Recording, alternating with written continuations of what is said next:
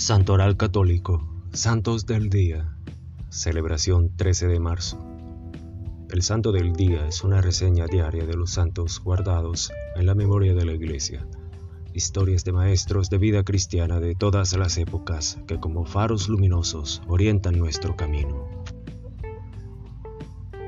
San Sabino, mártir en Egipto.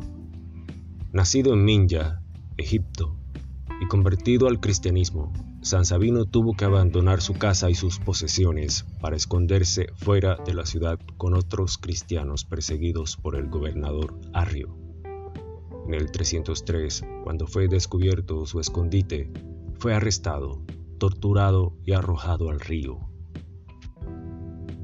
Santa Cristina Mártir Poco se sabe de la vida de Santa Cristina Mártir en 559, bajo el emperador de Persia Khosroe I, también llamada Lapso, hija de Latzin, era una mujer persa convertida al cristianismo, que fue perseguida y martirizada por haber creído en Jesús muerto y resucitado, y en la vida eterna de los justos.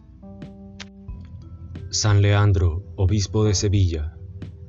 Nacido en Cartagena, hermano de Florentina, Fulgencio e Isidoro, todos ellos santos.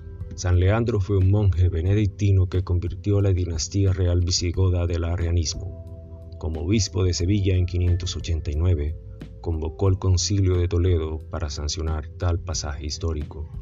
Murió en el año 600. Gracias, gloria a Dios.